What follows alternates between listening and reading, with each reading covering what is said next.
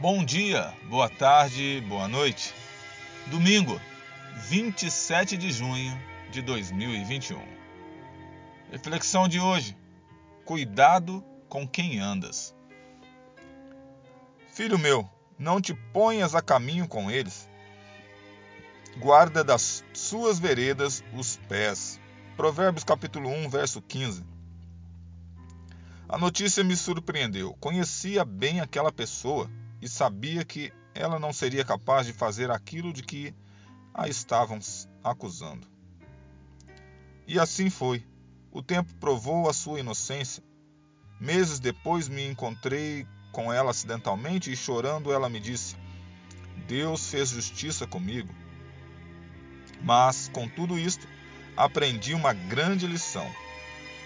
Nunca deveria ter andado com as pessoas que realmente cometeram aquele delito. O conselho divino de hoje é justamente este: não te ponhas a caminho com eles. Quem são eles? O sábio Salomão os chama de pecadores e adverte: se os pecadores querem seduzir-te, não o consintas, porque os seus pés correm para o mal e se apressam a derramar sangue. A expressão pôr-se a caminho no original hebraico é halak, que significa andar, não apenas no sentido de se movimentar, mas também de se comportar.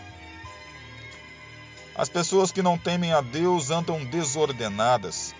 A Bíblia chama esse tipo de pessoas de pecadores. Originalmente quer dizer aqueles que erram o alvo.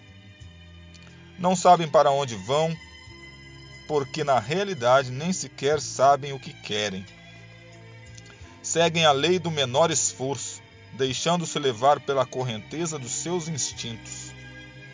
E se alguém faz somente o que a sua natureza pede, vai acabar andando no caminho do mal. Andar constantemente com pessoas que não edificam envolve dois perigos. O primeiro é acabar fazendo o que elas fazem e perder o rumo da vida. O segundo é ser confundido com elas.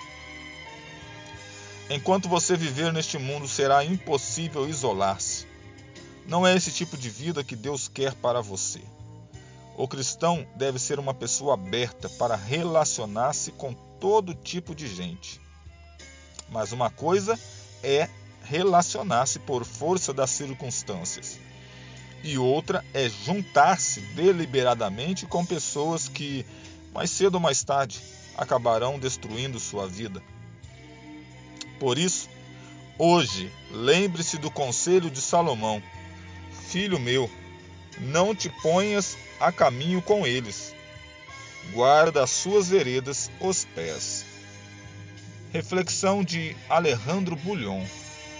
Que o Senhor te abençoe e te guarde, que Ele faça resplandecer sobre ti a tua face e lhe dê a paz.